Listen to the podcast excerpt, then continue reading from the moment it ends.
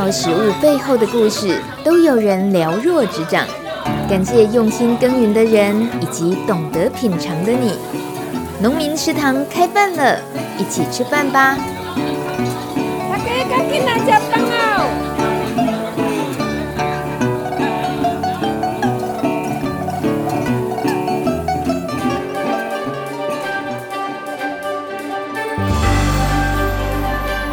欢迎收听农民食堂开饭了，我是大米，我是雪清。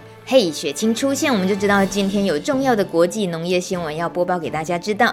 从四月份开始，我们会维持每个月的最后一周都请蔡雪清为我们编辑播报国际相关的农业新闻给大家了解。最主要是因为最近在新冠病毒，也就是武汉肺炎肆虐全球的现在，对农业的影响当然是非常巨大的。所以最近透过雪清的整理，我们大概了解一下全世界在这一阵子。对农业造成的影响有哪些呢？首先，我们来关心一下欧洲最近的状况。因为欧洲很多国家他们开始封锁边境，那问题来了，因为他们很多呃农业都依赖很大量的外籍的农业移工。那这些大部分来自于东欧的移工，他们呃遇到边境封锁之后，他们就进不去了。那结果呃，像德国、法国、英国这些农业大国，他们的农场就面对很大很大的缺工问题。那有一些国家，像德国，很早就开始要因应这个问题，所以他们就开始开放有呃两个月当中有八万的名额可以让外籍移工进来，然后甚至会派专机来接送，因为怕他们会带病毒进来。别的国家像英国也就开始学习德国的这个方式，但是这些应应的措施对农场主人来讲还是远远不足，没有办法真正解决这些人力的问题。那有一些国家也开始在想，国内有没有可能去招募一些新的人力啊、例如最近很多人因为这个疫情也失业，所以他们就想要去找一些可能停课的大学生或失业的劳工来。来补充这个农业人力的不足，但是他们发现好像没有那么容易。那另外就是销售的部分，因为像欧美现在大部分的餐厅都已经没有办法正常营业，那就变成这些呃农产品最主要的一个销售市场就消失了。像是荷兰是一个生产很多马铃薯的国家，那本来荷兰是几乎每一家餐厅都卖。荷兰人最爱的薯条，那这些薯条的市场消失了，就造成呃这些马铃薯农去年的货都卖不掉，然后已经要种今年的新一批的马铃薯了。那最近美国有一个重大的新闻，就是有一个全美国最大一间处理猪肉的一个屠宰加工厂，因为有群聚感染发生，所以他们就就全面。关闭了，这样子单一间这个猪肉工厂就占美国猪肉供应的全国的五趴，所以这个影响对整整个市场是非常重大。那这个也就呈现美国农业、美国畜牧业很大的一个问题，就是在这几十年来，因为追求。产量跟效率，很多像猪、鸡这些动物，它们本来长肉的速度非常非常的快，所以假设你有一只猪或一只鸡，它本来已经可以屠宰的时间，你没有办法送去屠宰，你再等一个月，它可能已经很不健康了，因因为已经过重，已经变肥胖了，所以就等于这个品质下降，甚至动物会死掉。像刚刚提到这些是畜牧业也好，或者是农业的生产端的问题，那消费者端你还有发现哪些状况？因为最近啊、呃，尤其在美国，呃，很多的超市开始有有缺货的问题，因为很多人开始囤货啊，或者是产销链开始有一些一些冲击。那很多消费者他们发现，如果是直接跟农夫买，好像是最稳定、最可以确保不会缺粮食的一个方式。所以最近很多美国的小农，可能本来有一部分或很很大一部分是卖给餐厅，那餐厅关了，他们就要在很短的时间，整个改变他们的商业模式，变成他们直接卖给消费者的这个比例增加，甚至变成全部都是直接卖给消费者。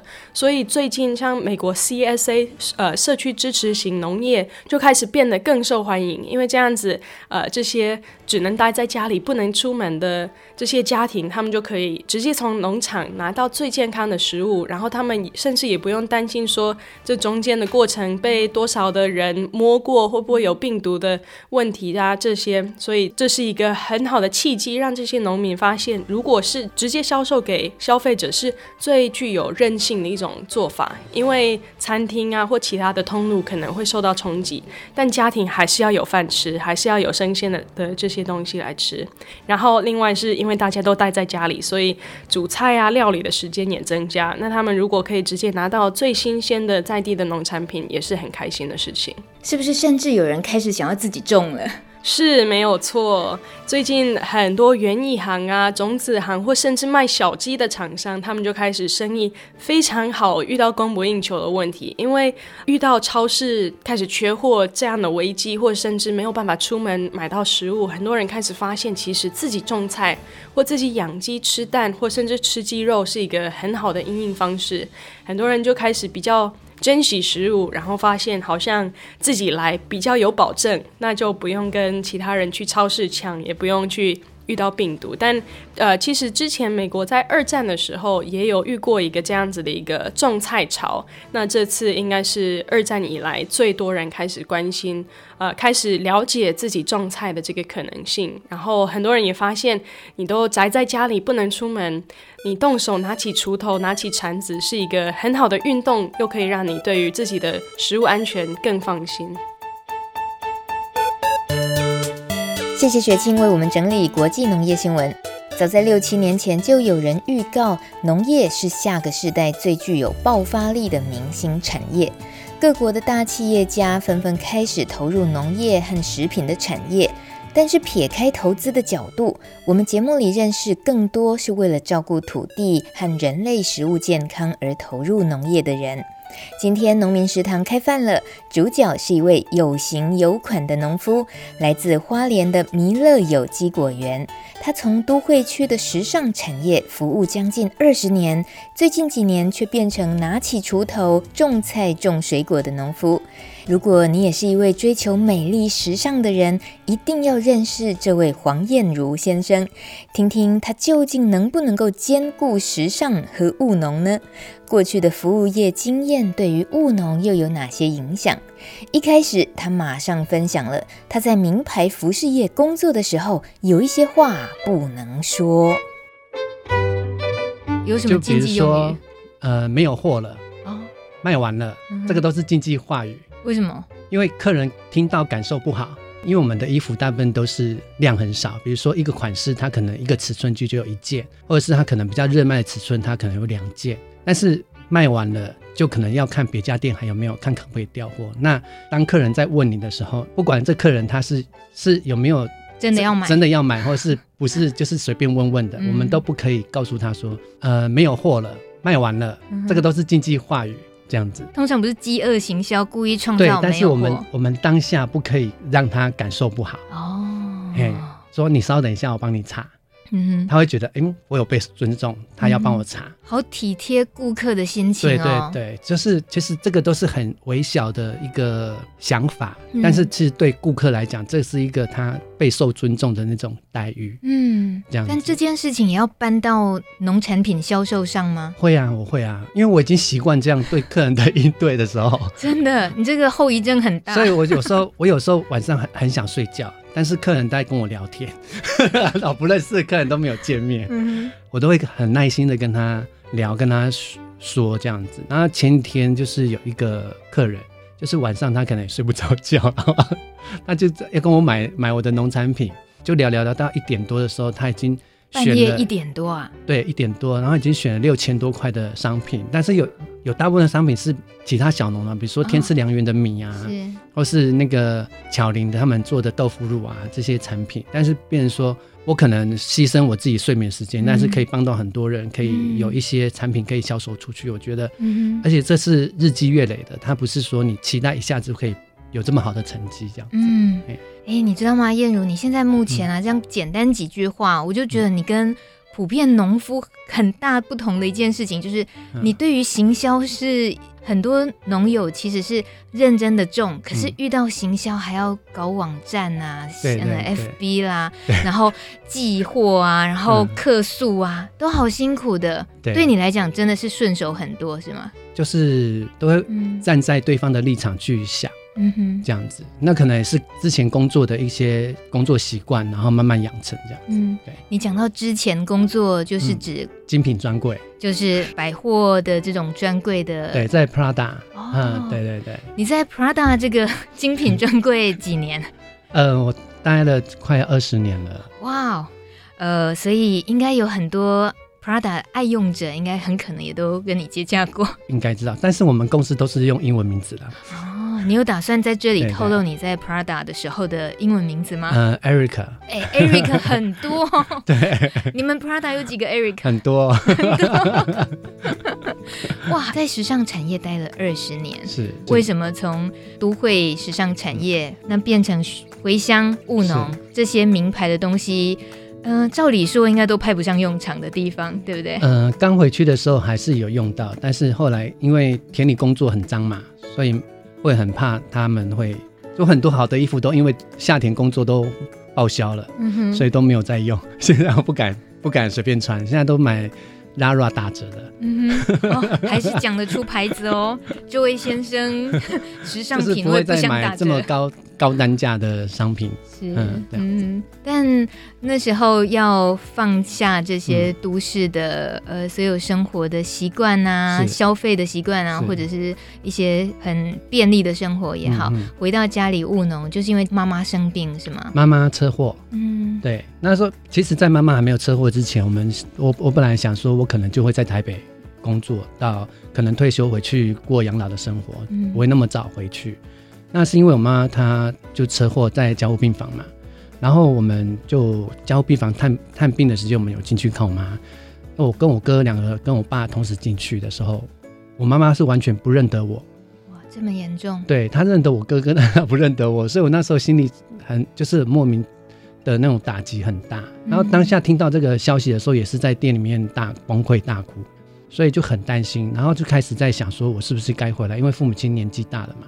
他们可能对自己的生活，对一些一些观念，可能会慢慢慢慢会比较没有那么反应那么快，这样子，嗯，所以才决定才回去。那回去也是从完全对农业不熟悉之后，开始慢慢慢慢去摸索，然后去了解这样子，到现在八年，八年，对。可是那个需要放弃的东西，没有让你纠结很久吗？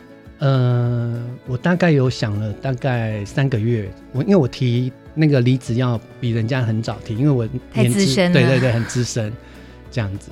所以三个月的时间去让公司也准备，你自己也准备，这样嘛？嗯，但爸爸妈妈本来就经营着一片果园，果园，多大的果园？呃，九分六，大概呃将近一公顷这样子，一甲左右，对对对，也蛮大的。就是他们两个在在做这样子。嗯所以你回来是完全你自己一个人，加上爸爸妈妈，看还能帮忙多少，就这样一起。我刚开始回来的时候，就是我我跟着我爸做嘛，然后可是有时候我爸跟我讲的农业的专业知识，有时候我会觉得没办法理解，因为他毕竟他也不是做传授的那个，所以他讲的时候我有时候听不懂，所以我就会到。去找课程去上，比如说农民学院啊，嗯、然后去上有机初阶班，就开始慢慢去了解农业是怎么一回事，这样子。嗯、就一边上课进修。是。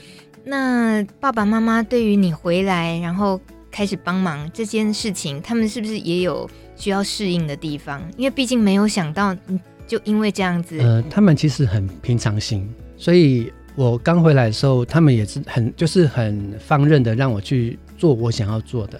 我跟其他的青农来讲的话，我算是很幸运的，因为我我没有经历过惯性农业要转有机的观念的争执，因为我爸他们早我回去的时候就已经做有机了，都已经做有机认证了。嗯，对，只是我们这样回去，我有在做一个农业的转型，就是从一级产业开始做二级跟三级的部分这样子。嗯、是，嗯，但是八年前的这样加入了自己家里的有机产业里面的时候，呃，对于。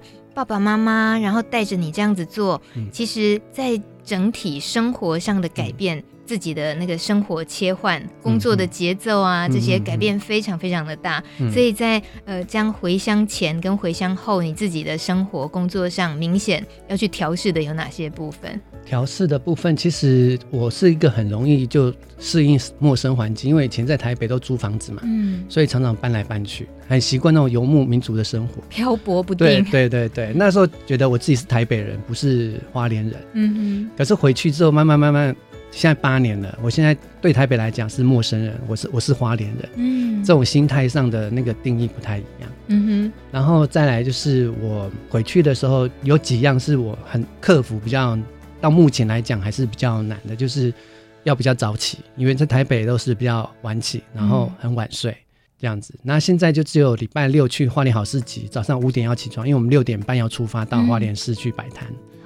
哦。那其他时间的话，我大概就是六点半到八点左右会会起床，但是那时候我爸妈已经在天明工作很久，因为我有时候晚上会做一些加工，所以有时候我爸妈他们。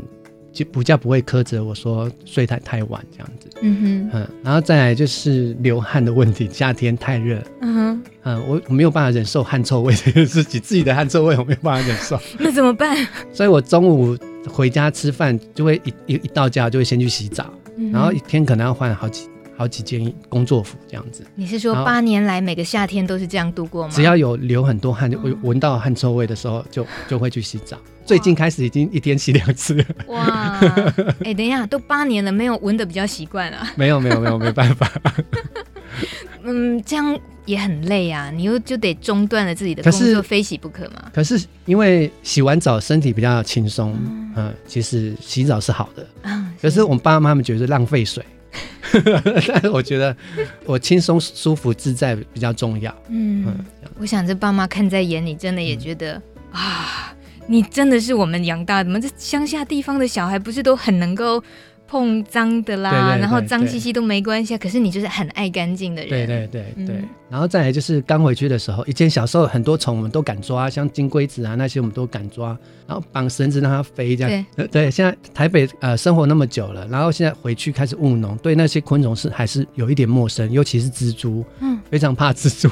还有蛇，对对对，对，蜘蛛有时候常常那个蜘蛛网就往你脸上扑，很像面膜一样敷在上面，这样子 就很害怕。有时候莫名其妙不认识的虫也会吓一跳，这样子。嗯，你说现在被蜘蛛网扑上脸也还都很习惯，就剥掉就好了。然后就现在就是大部分昆虫看到就会先拍照了，不会说怕惊吓，之前都会叫一声这样，现在就还好。现在拍照是为了。就是脸书的经营，嗯、呃，要让就是啊、呃，有时候看到鸟巢啊，就会拍照；看到那个有一些昆虫，比较就偶尔会拍一下青蛙啊，嗯、没有看过的。最近看到一个中国树蝉哦，这个在你以前只拍时尚的分享时尚名牌的东西的时候，嗯、现在分享的你的脸书出现的东西，应该你以前的朋友二十几年的老朋友，大概也是都适应了你好一好一阵子吧？很适应，他们也会帮助我。嗯，也会帮我介绍一些消费者，嗯哼，嗯，甚至他们在送客人礼礼物的时候，他会先想到我我的产品，哦，这样子，嗯，哎、欸，那说到那你的产品是什么？弥勒有机果园是它，像你刚刚说，从爸爸妈妈。的时候就开始耕耘的，嗯、所以那时候就取名叫弥勒有机果园吗？对，就是我爸妈取，我没有我没有参与到取名字这样。如果我取的话，我不会取弥勒果园。打枪。但是因为已经取了，然后我们就用这个名字一直延续下去。嗯、那我们现在在，其实它有很多含义，比如说在佛语里面的弥勒净土，跟我们在做有机在泥土的那个培养跟那个都是很。相关于的意思这样子，嗯嗯嗯、然后还有个弥勒佛，不是都笑很开心吗？对，然后就跟前以前我们在玩那个开心农场一样，等于是开心果园的意思，嗯、只是我们用弥勒来做一个区隔这样子。嗯，然后建立品牌。对对对，建立品牌是我回去才开始建立的，哦、因为我爸妈对建立品牌没有概念，嗯，他们会觉得我在浪费钱，比如说我我我们种水蜜桃，我们有那个热带水蜜桃。那以前我们都用公版的盒子嘛，嗯，然后公版盒子都很很很丑，嗯，好哦，没关系，打枪到太多人了，但今天是个时尚圈的人，你讲什么我们都信，所以我们就我就请一个插画家帮我们做那个盒子，哇，对对对，但是做完那个盒子开始现在极端气候的关系，所以水蜜桃的产量下降很多。嗯哼，所以现在盒子就是基本上去年只用掉四个。啊，只有四盒的产量。啊，难怪爸爸妈妈说嘿撩撩撩紧哦。弥勒有机果园的主打就是水蜜桃，对我们的在花莲呢。因为我们是做那个平地水蜜桃，就是俗称的那个热带水蜜桃，嗯哼，呃，跟那个拉拉山啊、那个梨山上面的那个高山水蜜桃不一样，嗯、口感也不一样。所以它的产季是什么时候？产季五月到六月，就是现在哦，差不多要到了，差不多了，差不多了，对，对。那今年的产量还好吗？今年有蛮多果的，但是因为很多果也不用开心，因为。那个虫因为很爱吃嘛，就算你有套袋，它会想尽办法钻进去。嗯，所以我们我们每次在采收水蜜桃的时候，采收下来的时候，在拆套袋的时候，才好像在抽奖一样 啊，被虫吃的那都不能卖，只要被虫吃了一口，就是完全不能卖，嗯，所以只能把它在。变相做成水蜜桃果酱这样是是，这也就是你说有时候晚上就是要加班做农产加工品，是这样子。所以主打的在弥勒有机果园，除了水蜜桃之外，水蜜桃还有那个三叔，三叔是全年都有哦。野菜可以这么说，是算野菜。对，我们大概种有两分地的三叔，所以我们就供应瑞穗当地的三家大众的餐厅。哇，这样子。最近不是那个辣椒气作有问题吗？就是我跟小农气作半分地，他帮我种了一分地，嗯，所以那个辣椒量超多，嗯。所以我就透过几个同事，以前的同事去帮我揪找人揪团。就最近比较生没有生活品质，哦，所以一直在赶工作。对，就是礼拜二、礼拜三、礼拜四要从早上七点开始准备做辣椒酱，要做到晚上十一二点，有时候到一两点。嗯，如果中间还有一些。穿插出进来的一些事物要处理的时候，就会比较延缓我做辣椒酱的时间。嗯哼，等一下，你现在又冒出一个辣椒酱，嗯、你这个以前干 Prada 时尚工作的人，嗯、为什么种回来种田，然后种水果这些，嗯、然后又冒出了自己家里原本没有的辣椒酱？辣椒是因为我我这个人就耳根子比较软，然后有有连友跟我。抱怨说他在台北都买不到有机的辣椒，而且他要朝天椒，不要一般的家用辣椒，因为不够辣，所以他们全家都是嗜辣的。嗯，然后那个时候我就想说，好，那我帮你种，所以我就去帮他种那个朝天椒，然后种完之后我就寄给他，然后寄给他，但是那那个朝天椒一直长啊，嗯，然后我去市集卖都没有人要要买，嗯，因为花莲人好像不太吃辣，就都会人比较偏吃辣，嗯，重口味，对，比较重口味。可能压力比较大，所以要吃那个辣椒那个舒压。嗯哼。但是我自己又不吃辣，那我做好的辣椒酱我要怎么试？这太妙了吧！你不吃辣？对，我不吃辣。你就纯粹要服务别人，对。这是一个启发的故事，这样子。然后我就去上那个 YouTube 去看一些人家做辣椒酱，然后就把他们的成分把它记下来，然后就做一些删减，但是比例来讲不会差太远。嗯。然后做成我自己的，然后就做好第一批的时候，我就问我台北的朋友。说，嗯，我有辣椒酱，你要不要测试 测试一下？然后他们就吃，吃了他们就可以回馈说，哦，辣椒酱很好吃。嗯，然后我就开始慢慢慢做修正，修正，修正，然后做就是自己有一套自己的制程这样子。嗯，嗯，这样经历多久了？这个辣椒酱这样卖？呃，现在到现在已经有到六年了。哇！但是它其实都是我都是稳定稳定的在成长，我也没有很努力去推啦。但变成也是你自己已经是很上手的一项农产加工品，也是建立了口碑的。对对对，就是因为我的辣椒酱，他客人买了回去吃，吃了之后，或是人家送他，吃完之后他在外面外面买不到，嗯，他会照着上面的电话打电话到我家，嗯，然后说要购买辣椒酱这样子，嗯，所以常常收到这电话，就是我也觉得莫名其妙的被鼓励到，嗯，所以我就很很努力的在维持我吃辣椒酱的一个。做法跟品质这样子，然后我在台北的时候，在阳台都会养种玫瑰花，所以我很喜欢玫瑰花，就开的时候就很疗愈，嗯，然后现在回去有种玫瑰花跟扶桑花。对美感的一些追求是不管人在哪里，嗯、不管有多忙，大概都就是会去追求的。对，拨时间也这个都是日积月累的审美的观念是慢慢慢慢。嗯、因为我刚进去公司的时候，还曾经被我们的那个主管叫我把衣服脱掉，马上换换新的衣服。为什么？觉得我穿着很很土气。他觉得说我休假穿这样子不应该到公司，让人家让。认识我的客人觉得说啊，你怎么穿这样子？然后你还要卖我衣服？哇，嗯，所以那时候有被打击到，这么严苛，对，然后才开始去学习那个服装搭配一些美感，然后去看一些杂志，嗯、然后这些东西你看一直看一直看没有什么，但是它是潜移默化的影响在你你内心或者是你自己的服装的一个态度，是，嗯。嗯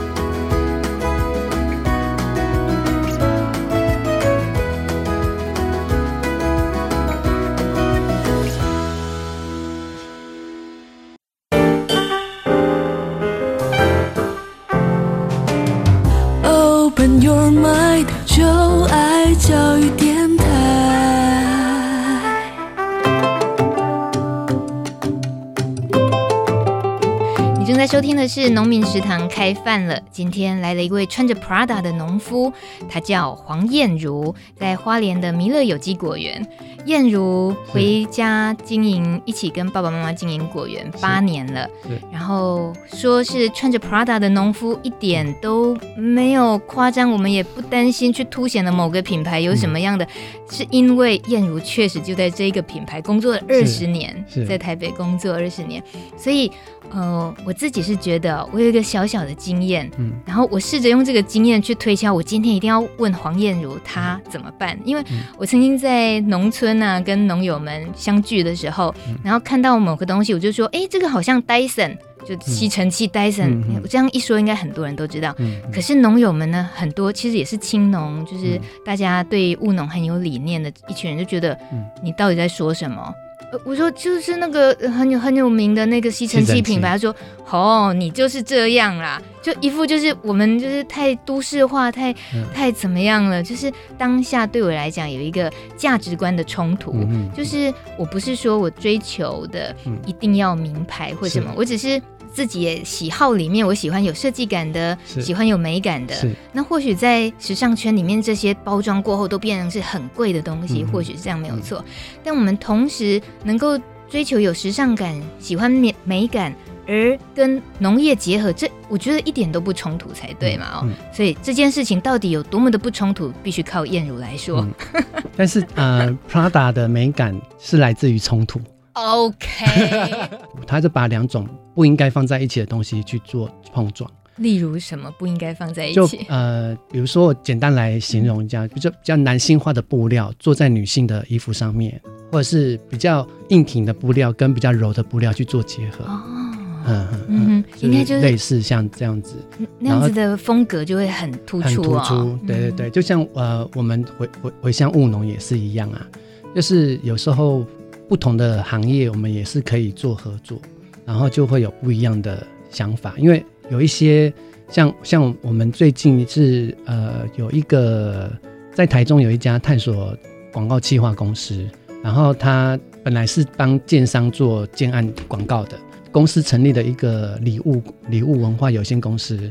然后他第一个产品就是用我们家的栗子南瓜，栗子南瓜就是那个绿色的那个，嗯，然后他把它包装一个很高级的一个礼盒，用那个那个手工制作的那个锡盘，就是国宝大师他们有一个团队，他们做一个锡盘，然后上面有瓜子，就是他们用金瓜席子去意喻这个礼盒，哦、就是艺艺术品跟农产品，然后把它包装成一个礼盒送给，比如说建商的交屋礼。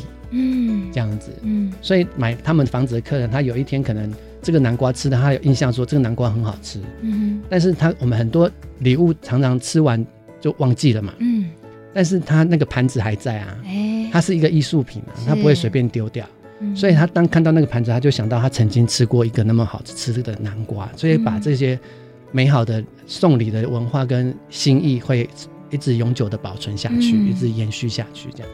而且蛮跨领域的结合哦，对对对，就是呃，他们的想法跟我们农业的想法是不一样的，嗯嗯，这样，比如说呃，他们在那个青森有进那个苹果蜜苹果，日本青森苹果啊，对对对，哦、蜜苹果，嗯哼，然后他们就会把他请那个我们红叶部落的妈妈，因为老板娘她是红叶的，跟我是同乡，是，所以她很愿意帮助我们这些回乡的青农这样子，然后。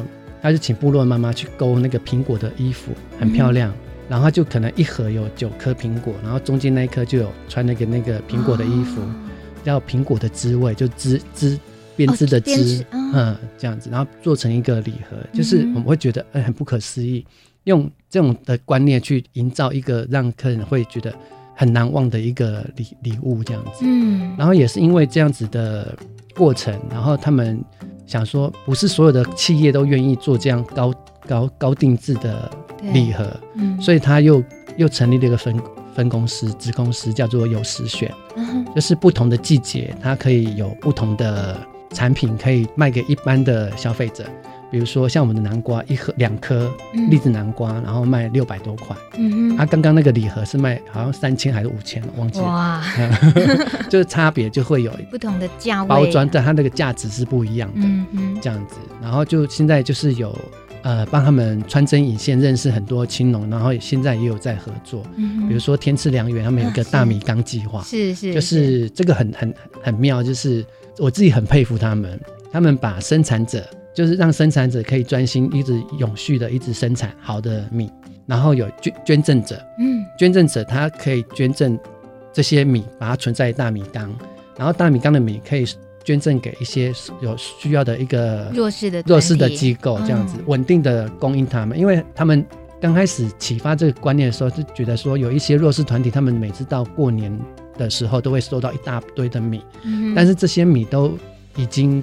快过期了，不然就是已经长米虫了。变成说他们都没有办法吃到真正好的米，所以他们想要利用这样的一个计划，去稳定的供应每个月固定现碾新鲜的米到这个弱势团体，让他们固定可以吃好的米这样子。所以他们一直在推广这个概念，然后这个三个方向的一个三角形的一个三循环这样子。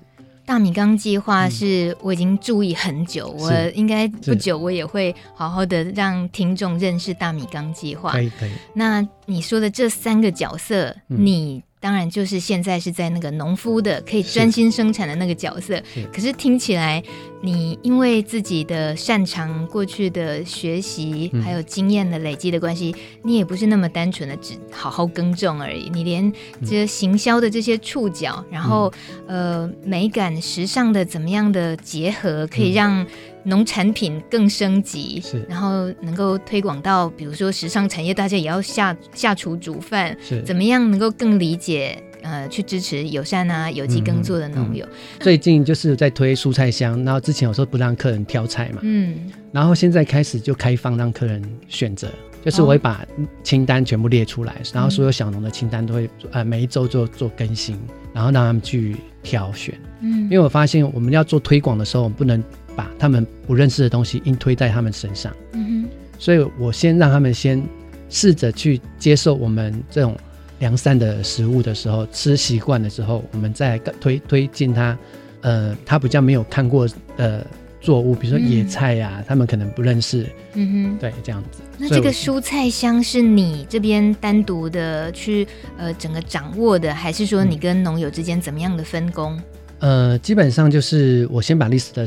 列出来，然后客人他会直接跟我下单。下单的时候，我就可能礼有有些小农住的比较远嘛，我就礼拜六去市集的时候会跟他们跟他们拿。就、我事先会跟他们讲说，我这礼拜要拿什么拿什么。然后他们到市集，他就交货，嗯、然后我就付钱给他们。是。然后到礼拜一回来的时候，我呃礼拜六回来，我就礼拜一寄货，因为礼拜六寄来不及嘛，因为回到家已经下午了，嗯、然后准备就来不及，所以礼拜一早上我就。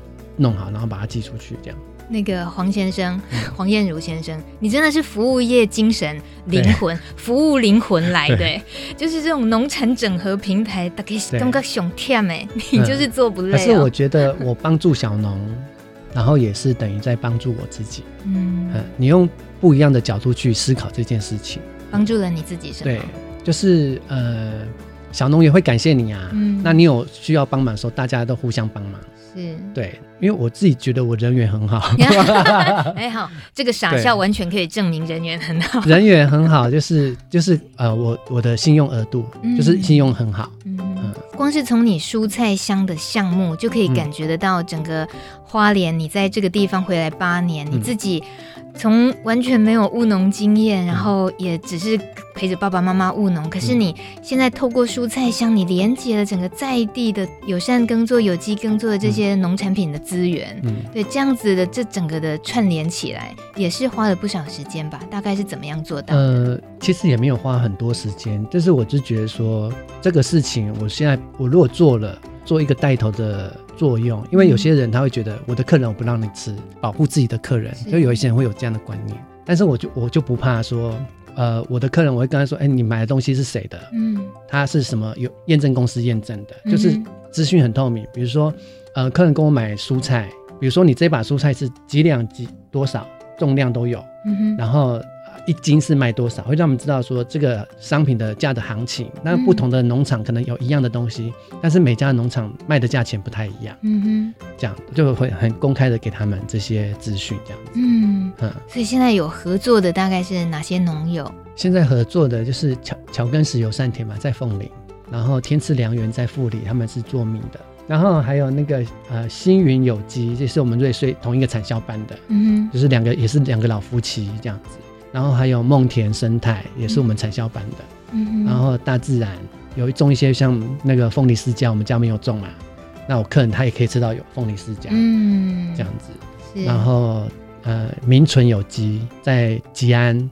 是。江玉宝有机农场，嗯哼，呃，这这些农场都有都有合作。我还发现魏万田。哦，对，魏万田。我因为环岛的时候拜访过这个，对对对，很龟毛的制豆腐的职人，对对对，然后就发现，哇哦，这个黄燕如先生他做的蔬菜香能够结合这些，太强了。还好啦，其实刚刚做的这些事情，应该都是纯粹服务啦。对，纯粹服务，然后希望他们能够接受呃良善的像有机的农产品，因为即使你吃习惯有机的农产品，再回去吃惯性的，其实吃不太习惯。对，那因为我蔬菜箱它还有一个特色，就是我是减塑的。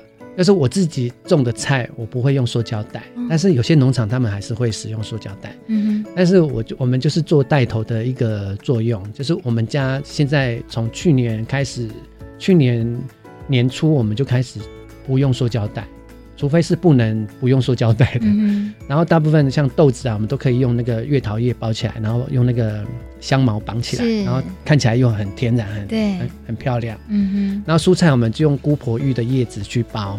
然后也是用香茅叶去打绑起来，嗯、然后就像一些一一一个花束一样这样子，嗯，那个时尚产业的后遗症又在追求美感，对，把一包菜包的像花。有时候你在拍那个摊位的时候，上面都是塑胶袋，就是其实拍起来不好看。嗯、那你如果完全都是没有塑胶袋，然后这样拍起来就特别美。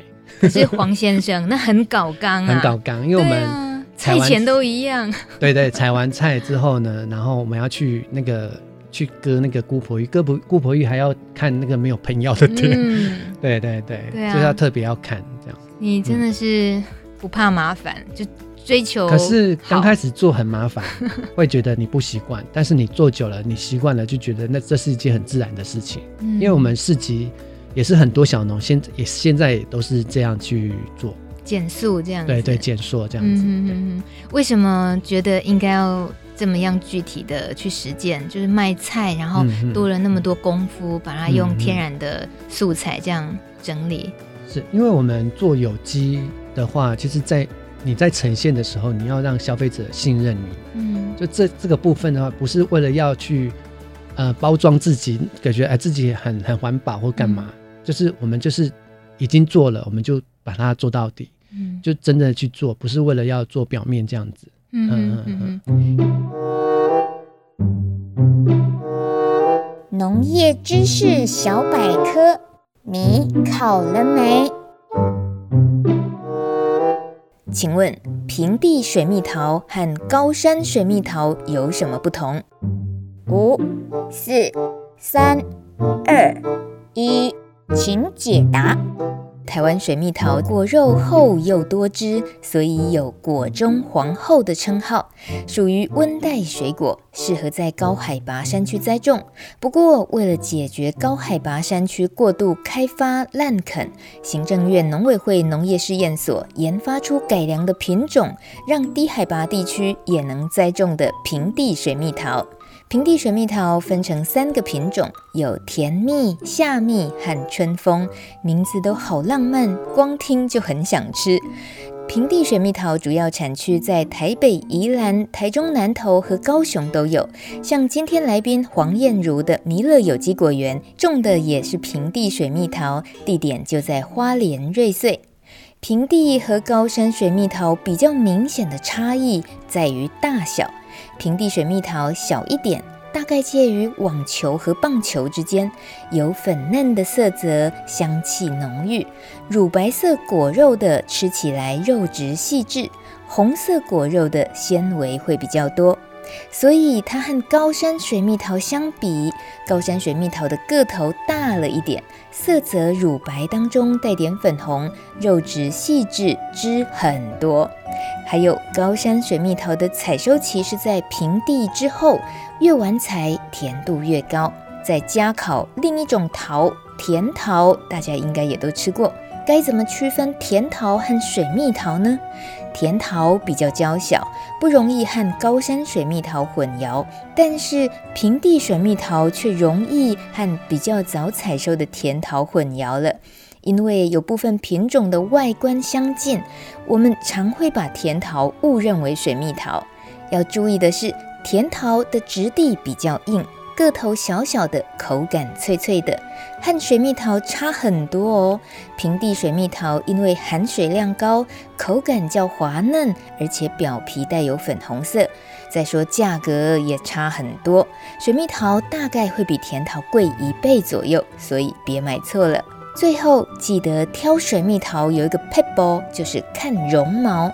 台湾土产的水蜜桃，无论是高山或平地栽种。表皮都带有薄薄一层绒毛，这可以拿来和进口的桃相比，最好的判断标准。果实表面的绒毛越多，代表越新鲜。因为进口的桃要提早采收，又经过运送过程碰撞啦或触摸等等，表面光滑而且偏硬。虽然色泽饱满，但是没有绒毛，在甜度和香气上也不如土产水蜜桃高。所以记得要挑选好吃又新鲜的水蜜桃，有毛比较好。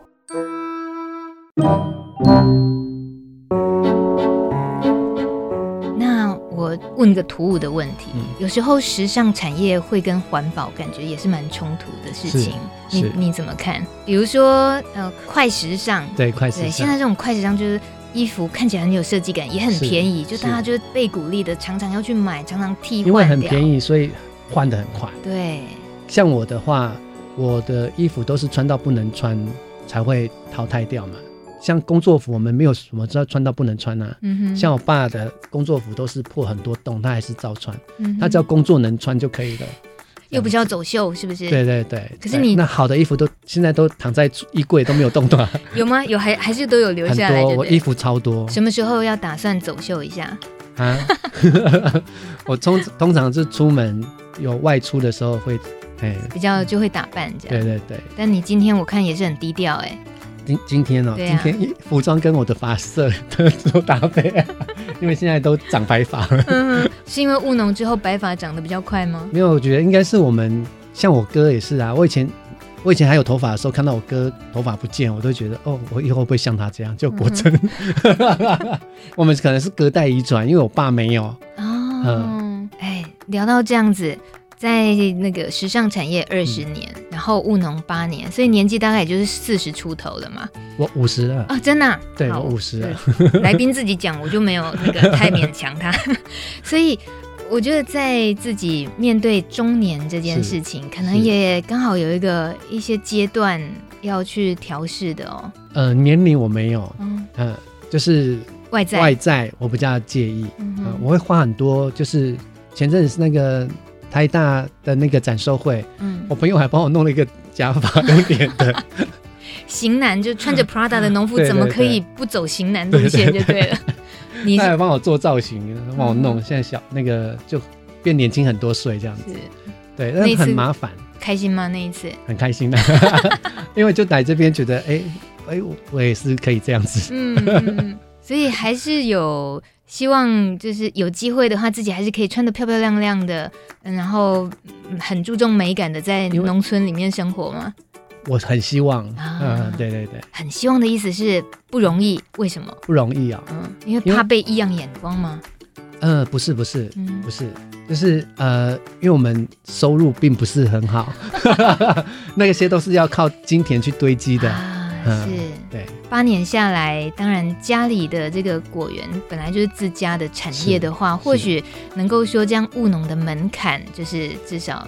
比较轻易的接触了一点，可是爸爸妈妈年纪越来越大，可能接下来你是那个主要的人力在耕耘。嗯嗯嗯、那这一条路，你会觉得它的未来性大概自己会有哪些规划？嗯、呃，我现在就是除了我们呃一级产业的收入以外嘛，嗯、然后我还有做加工，比如说果酱啊，或者是那个辣椒酱。嗯、那现在果酱的话，就是。橙花果酱是我目前就是很容易就卖完，因为它很限量，它一定要有新鲜的花才可以制作。橙花，它是一个柑橘类，我们家种的。我们家有、哦、呃瓦伦西亚嘛，芭乐，是山苏、水蜜桃，嗯哼，然后还有一些次要的，比如说龙眼啊、枇杷啊、红文蛋啊，还有莲雾啊，嗯，不同的作物，火龙果也有，嗯哼，嗯，都种不多，嗯，然后四季会不同的蔬菜。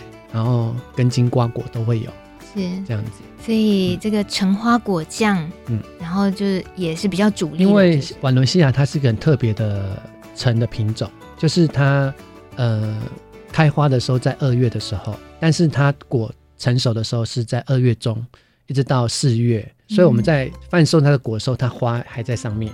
那个瓦伦西亚的花百分之九十都没有用，所以我们必须要把那一些花疏掉。哦、所以我们这些花采下来，除了可以做精油纯露以外，我们还可以做那个橙花果酱。所以这些农产加工就在未来的农场经营，你就会占掉很多的。对，但是因为现在就是我一个人还能够负荷这些工作，嗯哼，当我的收入跟我的工作量。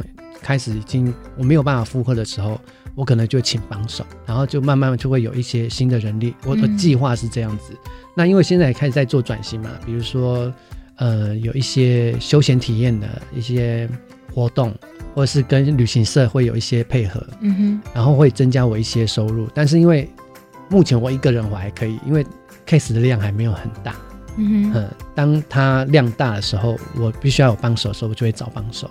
然后慢慢慢去让我妈妈他们开始慢慢在退休退退下来，对对。那看起来你是要扛起来了的意思，还可以走很久的意思 啊！是是是，我现在就是在营造那个环境啊，但是我妈他们不懂啊，她觉得为什么要种那么多奇怪的东西，比如说南非树脂藤、洋红风铃木、绣球花。那我妈你为为什么要种这些东西？她们不懂。可是你以前跟这些植物也不熟吧？对，但是因为我喜欢花，所以我不会种那个观叶的植物。观叶植物让隔壁的田去种，我自己种开花的，是 还是自己有为自己的喜好着想？对对对对对。那这样子务农这件事情听起来是一件蛮长久的事。他没有退休，只能做到你不能做。嗯嗯，因为像我爸，他就是务农，就是他生活的一部分。他没有去田里面，他会老得更快。嗯，那我也是啊。对，我现在就是，比如说，我觉得我事情做完了，呃，可能我妈回家，现在我还是我妈煮饭呢，我现在没有办法煮饭。嗯、就我妈煮饭的时候，我就中间空档的时间，我就种我种的那个花园，我就去拔一些草，这样子，就把它维持在不是长满杂草的这样子，还是门面看过来是有整理过的这样子。嗯，嗯这样子的规划，包括观光旅行的结合等等的。嗯所以自己并没有任何念头，觉得还有机会的话，还要回时尚圈或回到都会去工作喽？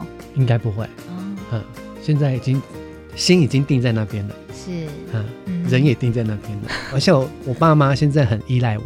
哦、以前以前刚回去的时候，我几乎每一个月都要上来，因为那时候在瑞穗没有朋友嘛，所以每个月都会上来台北找朋友聊聊天啊，嗯，唱唱歌啊。嗯。